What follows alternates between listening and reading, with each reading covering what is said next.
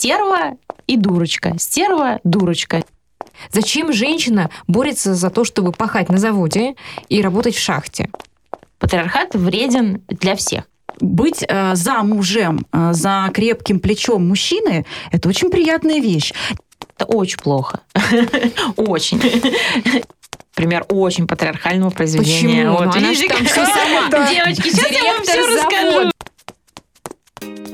Всем привет, это подкаст «Золушка курит». С вами Кагершин Сагиева и Вероника Романова. Вот как думаешь, Золушка была феминистка? Она всю жизнь работала. Но при этом она все же работала на кухне.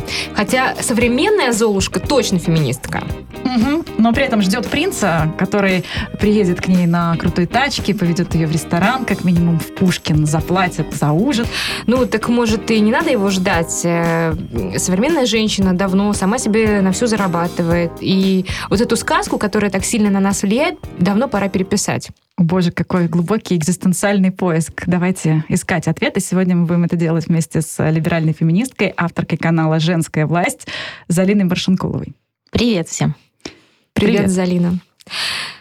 Сразу говорим о России, раз уж мы здесь находимся. Да, ну я могу сразу про Золушку сказать. Как Ой, раз класс. э, здесь э, в этом-то вся история заключается, что феминистки топят за репрезентацию женщин, в том числе в сказках и в, раз- в различных других там произведениях, потому что практически во всех, ну так ис- исторически сложилось в силу патриархата, что почти во всех произведениях э, мужчина ищет смысл жизни, а женщина ищет мужика.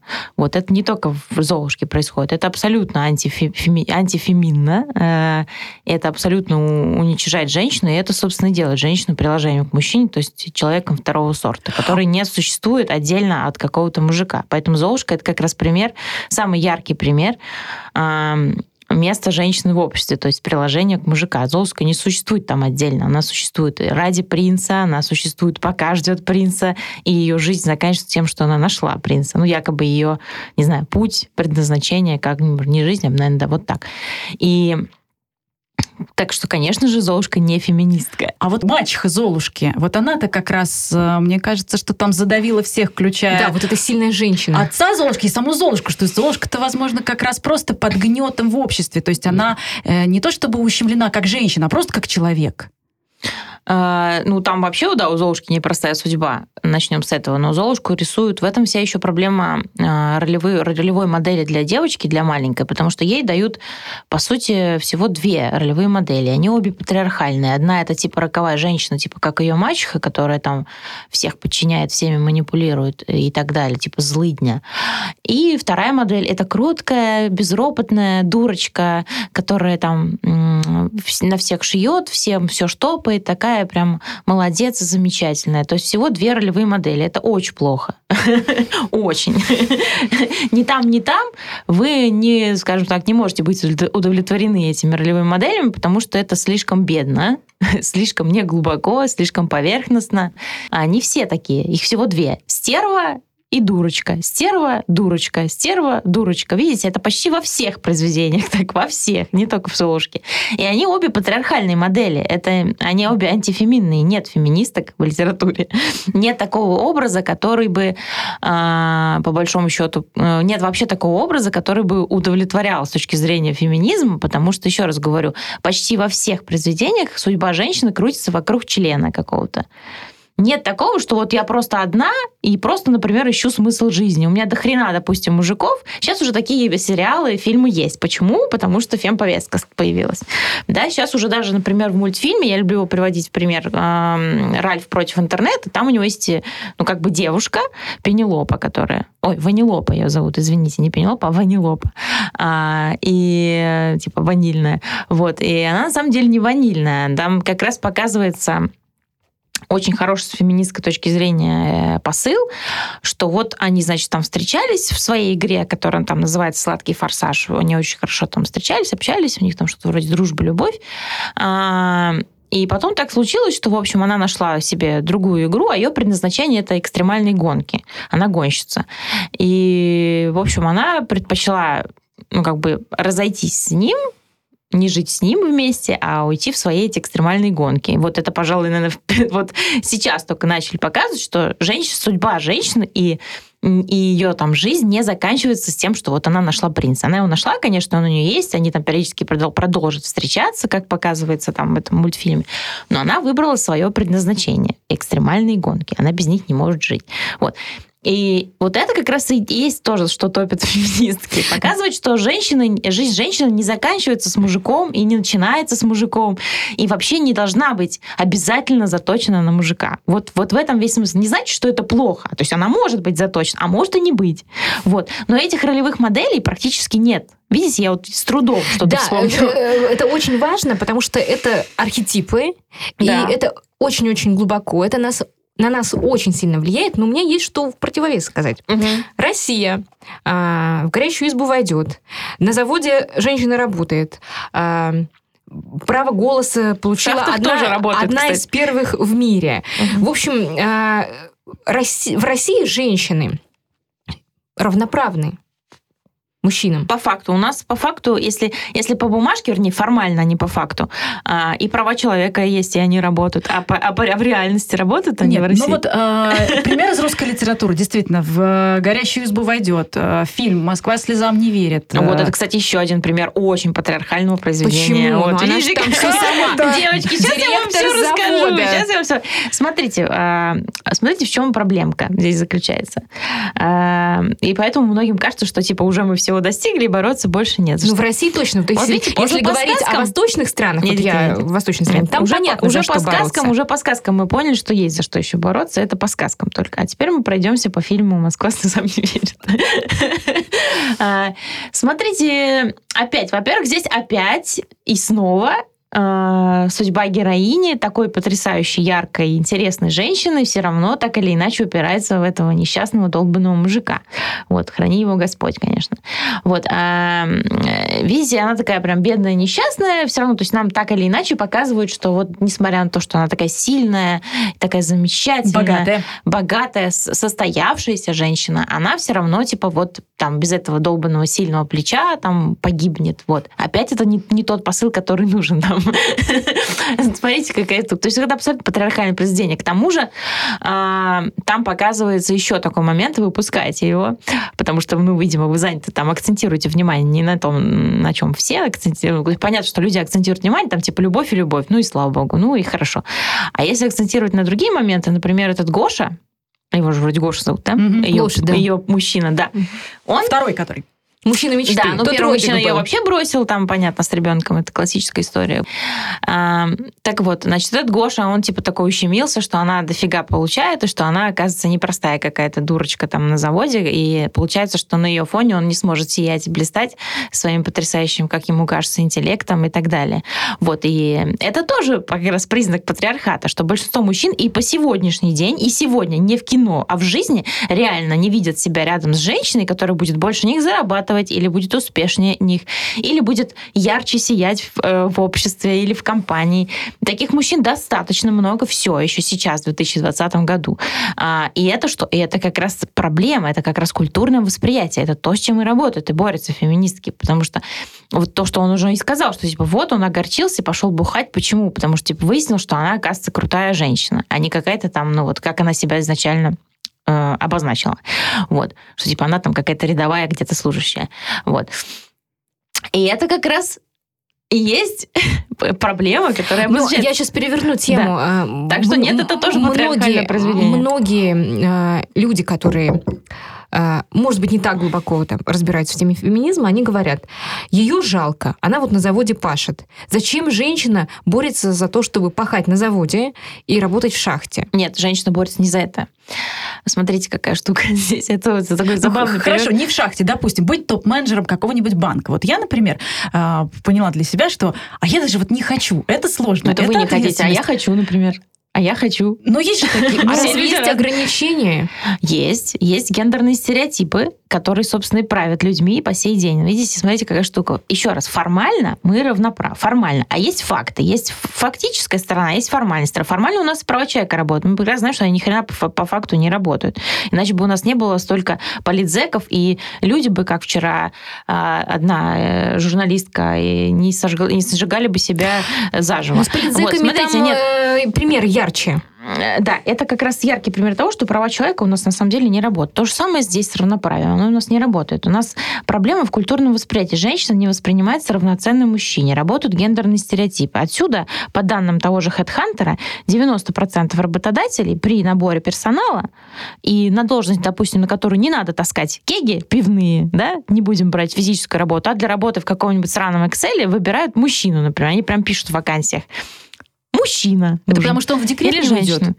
Вот, в частности. И это и есть гендерная дискриминация, понимаете?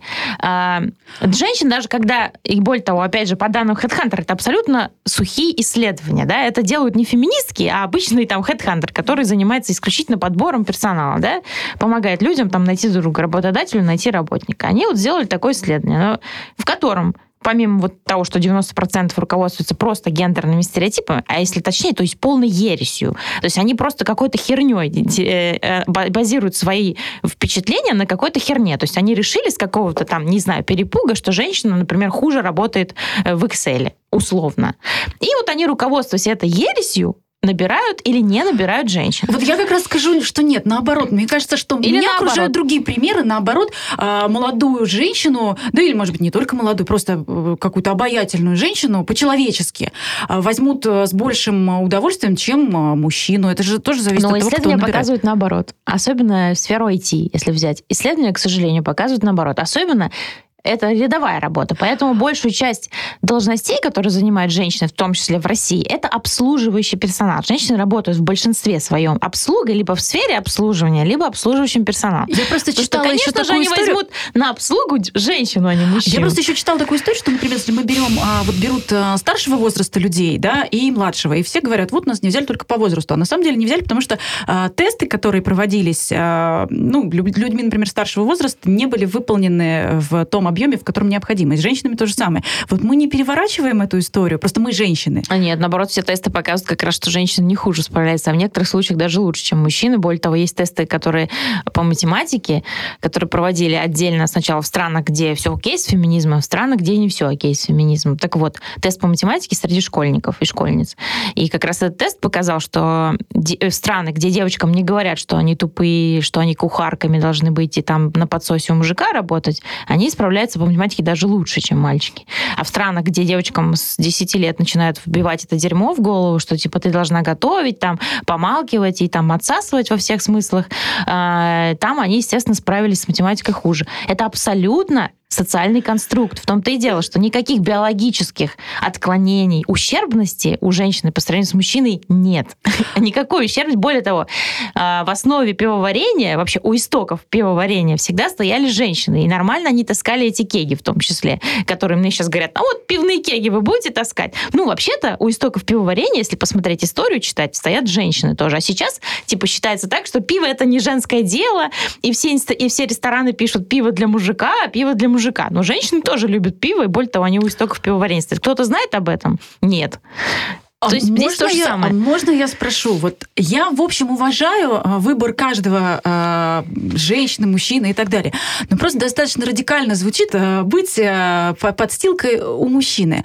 Ну, действительно, здесь есть разные грани, но тем не менее, мне кажется, что вот если растить девочку, в каком-то смысле это забота о ней, быть э, за мужем, э, за крепким плечом мужчины, это очень приятная вещь. Не надо думать об ипотеке, не надо работать для того, чтобы э, прокормить кормить э, себя, всю семью и так далее, да, можно это делать в удовольствие, например. Ну, то есть это же можно повернуть вот так вот красиво. А, просто я вот слышу такие, такое неприятие. И мне даже как-то странно, потому что я вот сейчас понимаю, что я выросла вообще в другой модели, и эта модель мне искренне кажется приятной. То есть мне ее никто не навязывал, но она мне вот так вот органично э, нравится. Нет, такое может быть. Здесь нет, понимаете, здесь вопрос в том, что нет альтернативы. Девочек вот так воспитывают, и все. Они не говорят ей, а можешь такое не быть. А можешь послать всех нахер, быть амбициозной и стремиться стать топ-менеджеркой банка, условно.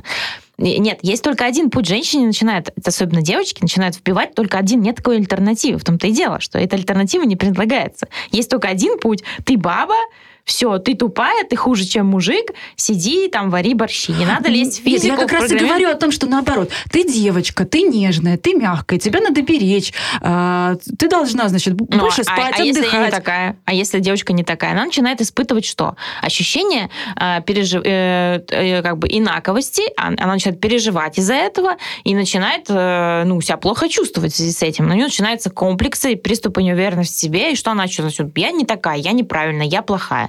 Это не очень хорошо для психики. А это мне... очень плохо для психики. Мне кажется, что сейчас у многих э, женщин-домохозяек, которые искренне вот до этого прекрасно себя чувствовали в семье, занимались домом и детьми, вот сейчас в обществе со всех сторон, а значит, э, домохозяйка в какой-то негативной коннотации начала звучать, как будто она действительно тупая, э, в жизни у нее больше ничего не интересует, и вот она такая думает, господи, что же мне делать? Я же, получается, кроме своего мужа, значит, кроме, значит, одного причинного места, у меня вообще никаких и достоинств-то нет заведу-ка я себе блог, блог э, буду, э, значит, инста-мамочкой и буду говорить, нет, я, значит, не просто жена, э, я еще и блогер. И вот она этим занимается, хотя это нафиг не надо. Но общество в каком-то смысле ее обвиняет в том, что ничего кроме матери, ничего кроме мужа, ничего кроме детей в ее жизни нет.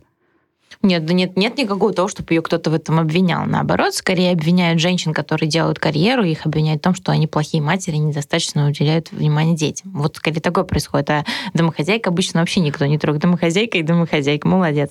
И здесь еще важный такой момент. Вы говорите, типа, почему плохо, что женщину воспитывать не финансово независимой и не самостоятельной? Потому что жертвы домашнего насилия в большинстве случаев это именно вот эти домохозяйки. Они, конечно, очень в начале брака все такие счастливые, все такие классные, прекрасные, но жизнь это жизнь. Очень быстро их успешный мужчина найдет себе еще три помоложе таких э, дурочек и начнет, а ты начнешь прорезывать голос и получишь, извините, пиздюлей за то, что ты прорезываешь свой голос. Так это и происходит. Это 90% случаев так происходит. И вот они, наши дорогие жертвы домашнего насилия. Откуда они появляются? Именно оттуда и появляются. И куда им идти? Да никуда. А работать им где? Да нигде. У них же нет образования, нет опыта работы. Вот и заканчивается эта ваша замечательная сказка в жизни. Заканчивается тем, что ты никто, ничто, а тебя бьет муж, а пойти тебе некуда. А у тебя еще двое детей, и еще непонятно, что с этими двумя детьми делать. А он еще, если он влиятельный и богатый, и таких историй я уже достаточно много знаю, и вы думаю тоже, он их что их отобрать может запросто, легко.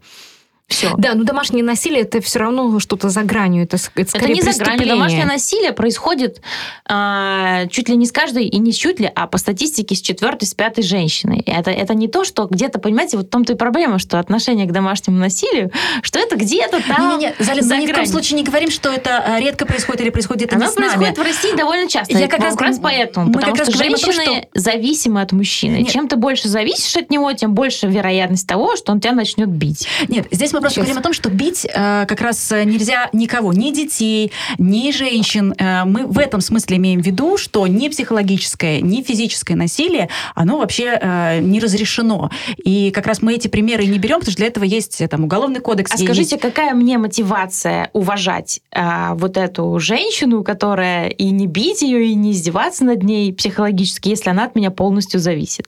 Вы знаете, как развращает власть? Любая власть. Здесь абсолютно без, без неважно, какого вы пола.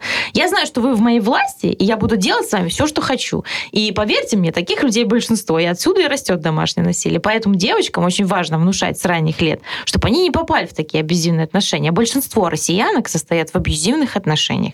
Это где их либо эмоционально насилуют, издеваются над ними, либо уже сфере с применением силы. Все начинается с эмоционального насилия, а заканчивается, ясно дело, побоями. Вот. В этом-то вся и проблемка заключается, что если ты, у меня есть над тобой власть, я не буду... Не, не бывает таких хороших людей, которые не воспользуются властью. Если она есть, я и воспользуюсь. В этом С этим вся проблема. не поспоришь. Это касается всех сфер жизни. Достаточно на Кавказ съездить, там полный беспредел происходит в отношении женщин.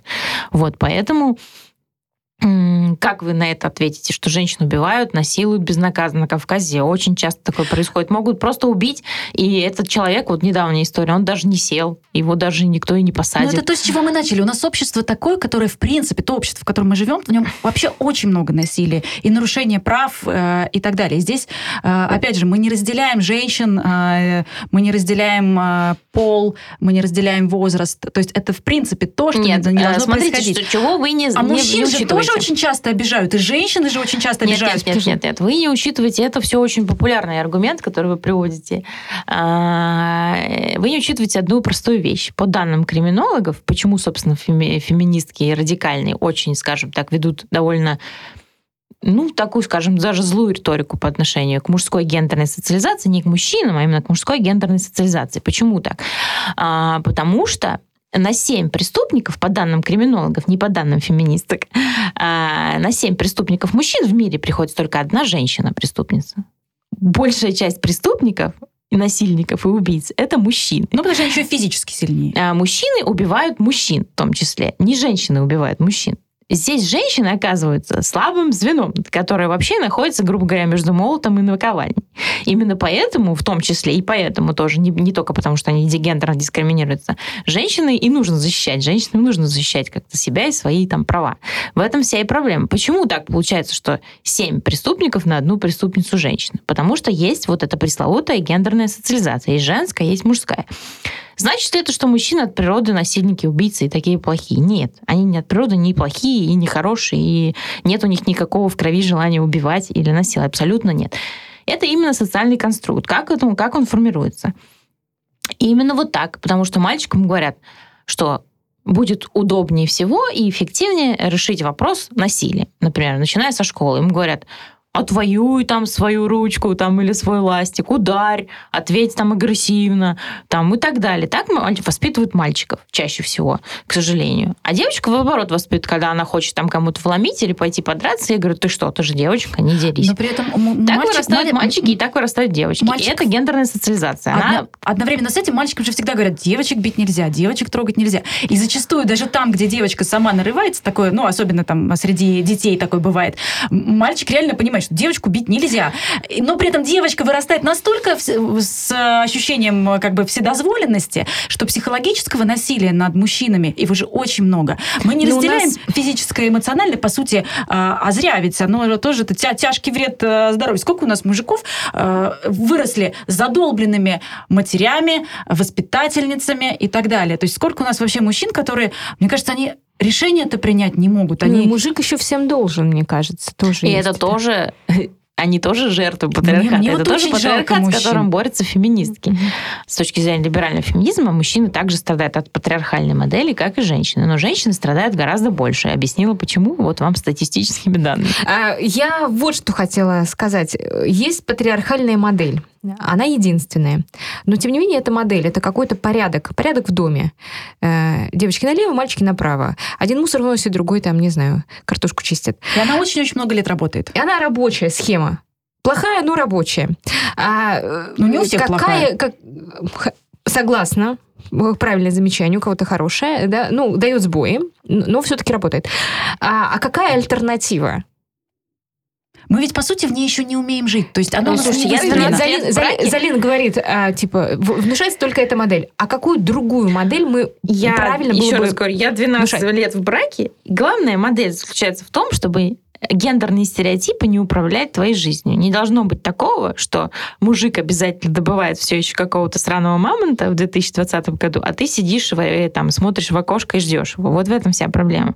Может быть, наоборот. Мужчина хочет сидеть с детьми, и никаких мамонтов не добывать, а женщина идет добывать мамонт. Наоборот, сейчас в 2020 году мы можем это сделать наоборот. Например, вот это. Такая модель все еще осуждается. Причем в том числе мужчины, которые предпочитают там работать нянечками и сидеть дома с детьми, они осуждаются. Всего 2% отцов в России осмеливаются официально уйти в декрет. Это очень мало. В нормальных развитых странах 50% отцов уходит. 50 на 50. Это значит, что у них равноправные партнерские отношения.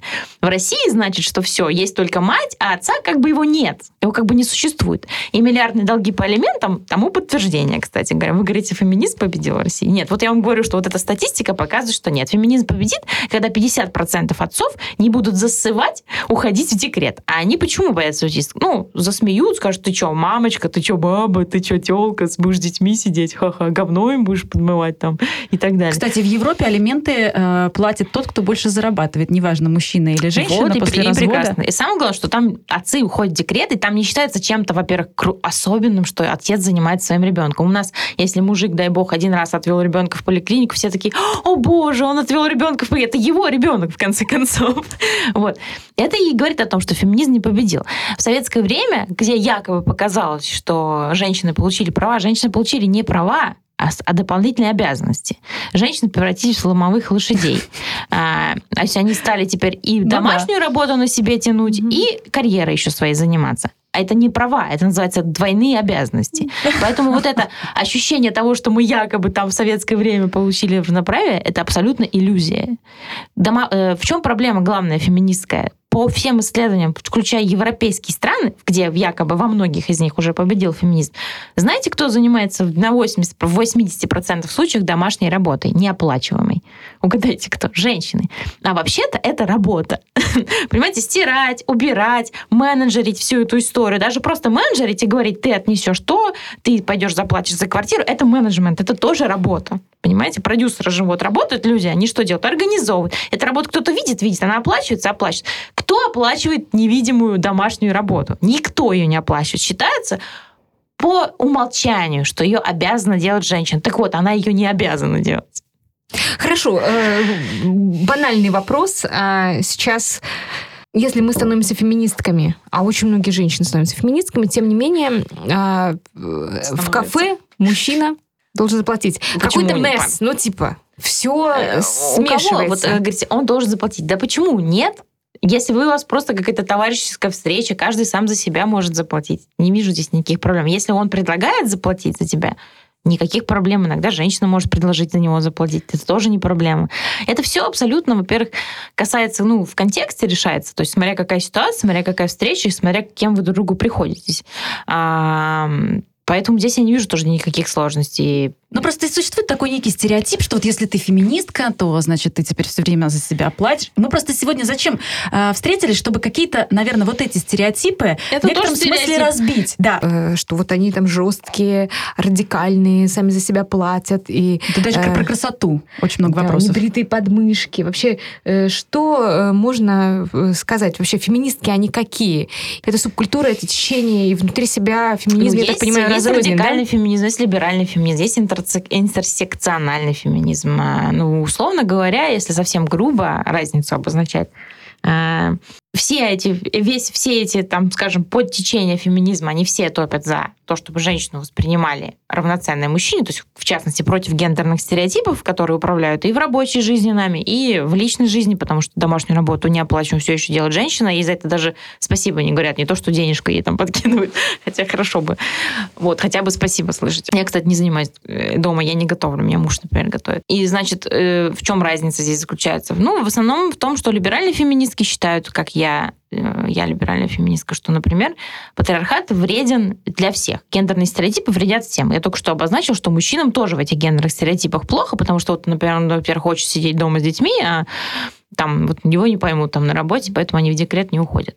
А, то есть гендерные стереотипы всем вредят, и женщинам, и мужчинам. Это вот с либеральной точки зрения феминизма. А с точки зрения радикального феминизма а, считается, что мужчин в, этот, в эту борьбу с патриархатом и феминизм тянуть не стоит, потому что нет такого мужчины, который бы захотел отказаться от, от власти над женщиной. А, в этом есть разумное зерно. Большинство мужчин действительно не хотели бы терять эту власть. Разве тебе неудобно, как бы, когда тебя обслуживают, когда дома всегда есть горячая еда, и когда убирается всегда женщина, как минимум менеджерит этот процесс. Если у нее есть даже ну, уборщица, но она все равно менеджерит, эта женщина это.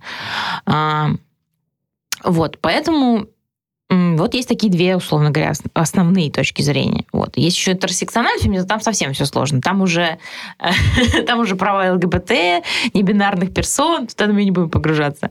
Вот, э, пока что. Если вот мы про феминизм говорим, то есть радикальный и либеральный. Вот в России просто ну, пока еще на таком уровне дискуссии, что э, является ли женщина равноценным мужчине-человеком.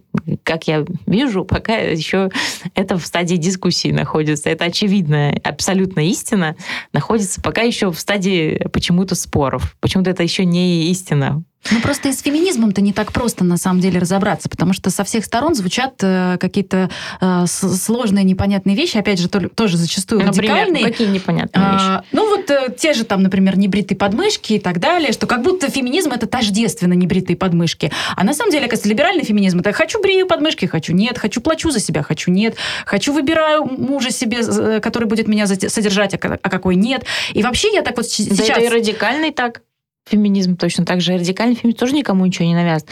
Почему существует вообще радикальный или так, как кажется, возможно, вам или кому-то еще более агрессивный феминизм? Потому что на одну агрессивную повестку, патриархальную, должна быть другая, ответная волна.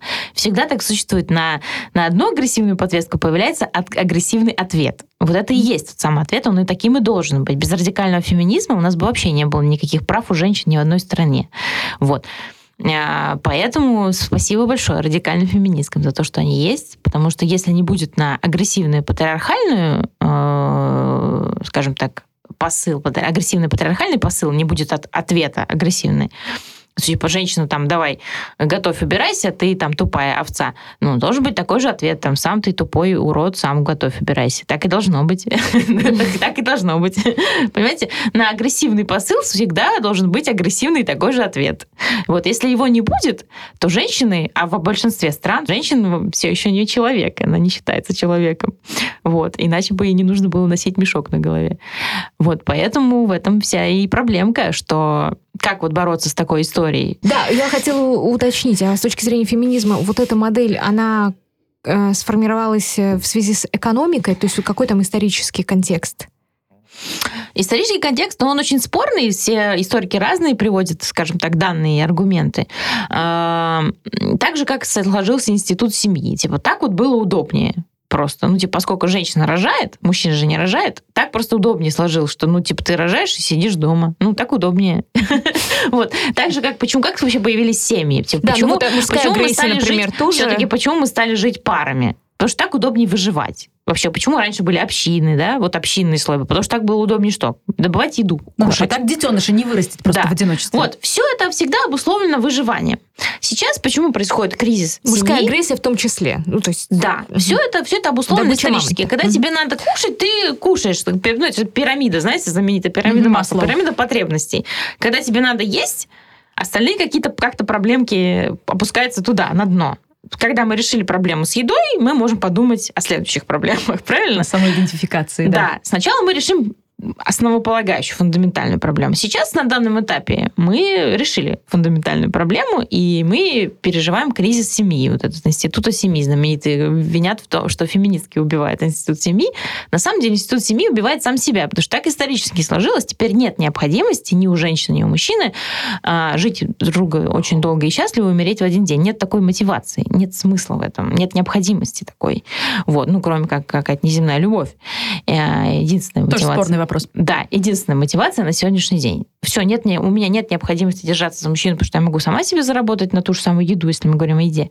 И у него есть тоже нет необходимости, потому что он может спать не только с одной женщиной, а сразу с несколькими, и тоже, в общем-то, и, возможно, даже их, их всех содержать, если они того захотят. И более того, они могут жить вместе и не иметь детей, никого не выращивать. Э, и, и это тоже считать, не мотивирует жить да. все время вместе. Потом, а зачем тогда? Ну, если у нас нет детей и не планируется детей, то еще один вопрос, зачем нам тогда держаться друг за друга. Вот, в этом-то вся и проблема кризисов, переосмысления ценностей и так далее. Они так и происходят сами по себе исторически. Есть одни потребности, потом появляются другие потребности. Угу. И все. Еще один стереотип, который очень хотелось бы разобрать, э, чтобы вместе с нами слушатели тоже поняли. Эти э, феминитивы, авторка, редакторка иногда звучат совершенно, ну, на мой взгляд, ужасно, простите. Э, иногда нормально звучат, иногда просто ужасно. Например, спецкорка, э, что касается там журналистов. Ну, потому что это звучит уничижительно, ну, в э, российской норме лингвистической. Смотрите, вот то, что видите, вот вам вот здесь вот сразу кроется, кроется, скажем так, главное в понимании. Э, в этом вся и проблема, что все, что в женском роде, почти все, звучит уничижительно. Это, опять же, так исторически сложилось.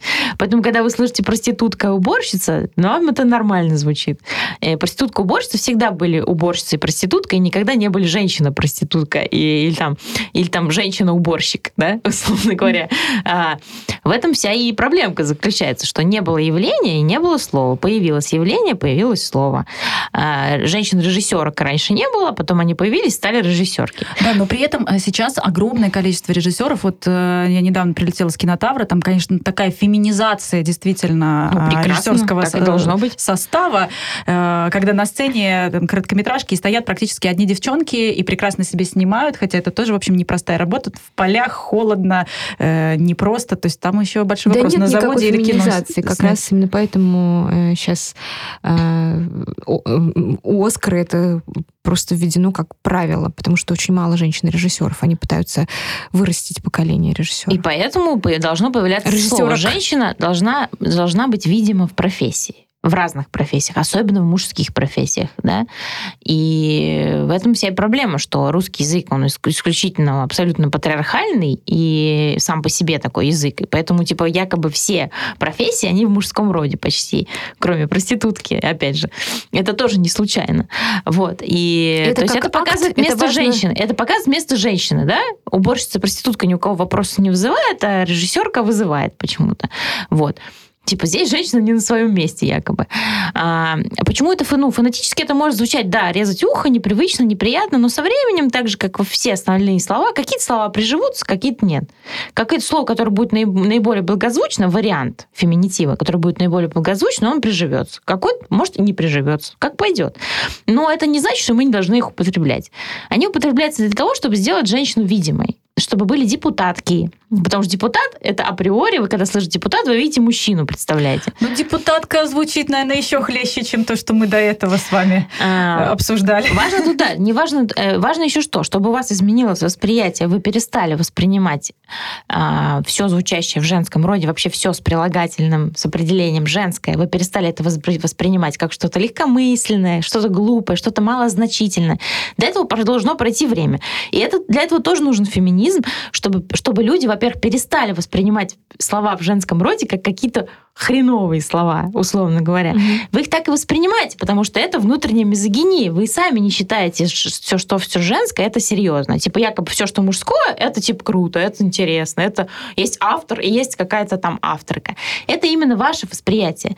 Когда ты избавляешься от внутренней мизогинии, и когда ты перестаешь искренне внутри себя считать, что женское это мало, менее значительно, чем то, что сделал мужчина, тебе перестает казаться, что это уничижительно звучит. Если особенно это вот поупотреблять, вы поупотребляете, поупотребляете постепенно, когда пройдет некое излечение от мизогинии, вы заметите, что вы больше не, не воспринимаете слова в женском роде как тупые слова, или как глупые слова, или как смешные слова, или, и так далее. Над этим нужно работать. Это, это ну, как бы требует времени. Не бывает такого, что мы хоп, и все и сразу от всего излечились. Классно мы перешли на мизогинию, потому что у нас как раз с Вероникой долгая дружба. Мы лет 10 больше, да, вместе. И нам все говорят, вы же женщины, как вы дружите, какой кошмар. Конечно Ну, это же. тоже знаменитый миф о том, что женской дружбы не бывает, потому что женщины заняты тем, что соперничают за члена между собой, и типа они исключительно соперницы, и больше никто друг другу. Вот, с этим тоже необходимо работать, и феминизм в том числе, и феминистки с этим работают. И, собственно, благодаря феминисткам я в свое время излечился от мизогинии, и я перестала э, там ненавидеть, не то что ненавидеть женщин, а презирать, я бы сказала их. Я была мизогинкой, как и многие женщины, которые там не знаю, ну, которых все получается более-менее в жизни, которые, в общем, им получают, что хотят, они думают, что все остальные женщины просто тупые, там, кухарки, условно говоря. А, вот, поэтому очень важно ну, работать над этой мизогинией. Почти у всех такая проблема, и это тоже нормально для патриархального общества. И женщины тоже очень часто не берут на работу женщин. Да. Даже чаще, чем мужчины, мне кажется. Потому что считают, что женщины тупые. Вот. Мне кажется, я для себя сформулировала вообще про феминизм, что это про э, как бы личную ответственность, что если ты, неважно, выбрала ты сама себе, например, жить без мужика или с мужиком, это только вопрос или с женщиной еще можно жить. Вообще. Э, да все, что ты выбрала, в конце пути не факт, что тебя тоже приведет к тому, что ты будешь счастлива и не подумаешь, а вот надо было слушать маму. Но так, по крайней мере, ты не обвинишь ни маму, ни общество, ни школу, которая тебе... А ты ну, просто... Так и про мужчину можно сказать, какая да, не про мужчину, человека можно не сказать. мужчину, а ты просто честно скажешь сам себе, да, это результат моих действий в такой-то точке, в такой-то моего выбора. Вот мне и, кажется, это правильно. называется ты, осознанность. То, о чем ты говоришь, это обязательно тебя почему-то, выбирая феминизм, ты как будто придешь в какую-то жопу, извините, а потом скажешь, ну, блин, чуваки, ну как бы это, это просто выбор. свобода, и все. Нет, Вероник, не И осознанность, да, свобода и осознанность. Грубо говоря, ты должна точно отрефлексировать, что точно ты этого хочешь, а не то, что ты делаешь это из страха, кому-то не понравится. Но сложно, сложно вот так сказать, все, я теперь точно буду выбирать то, что я хочу, потому что то, что я хочу, это такой сложный вопрос себя отсепарировать от, от общества, от каких-то еще пока давящих на нас убеждений. Это огромная задача, работа над собой. И, в общем, мы для этого и встретились сегодня поболтать. С вами была Вероника Романова, Кагершин Сагиева, Залина Маршанкулова, авторка канала «Женская власть» и подкаст «Золушка курит». Спасибо, Залин. И вам тоже.